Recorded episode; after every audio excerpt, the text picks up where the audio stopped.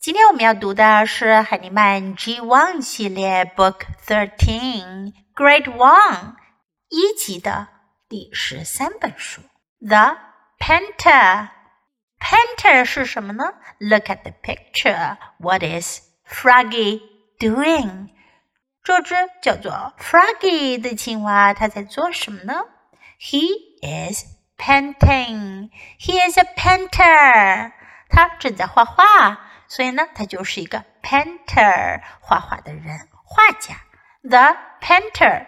First, let's listen to the story. The painter. I can paint my chair.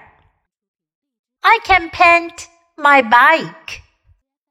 I can paint my house. I can paint my flowers. I can paint my tree. I can paint my swing. I can paint my friends. I can paint myself.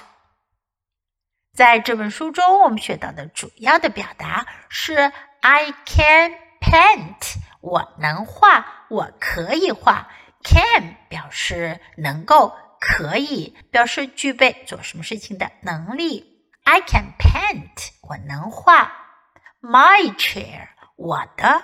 这回呢，我们学到的所有这些表示某样东西的词，前面都多了一个 my，表示我的。My 的意思是我的。My chair，我的椅子。My bike，我的自行车。Bike。My house，我的房子，我的家。My flowers。我的花，flower 花，flowers。There are more than one flower, so we use flowers. 因为这儿画的不止一朵花，所以我们要用 flowers 表示复数。My flowers, my tree，我的树，my tree, my swing，我的秋千，swing 秋千，my friends。 我的朋友们。So once again, because there are more than one friend, we use friends. 他画的不只是一个朋友，所以我们要用 friends 来表达朋友们。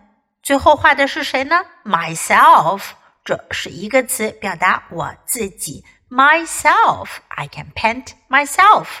好了，掌握了这些表达和词汇，我们来一起练习吧。Let's read the book together, sentence by sentence the painter. I can paint my chair. I can paint my bike.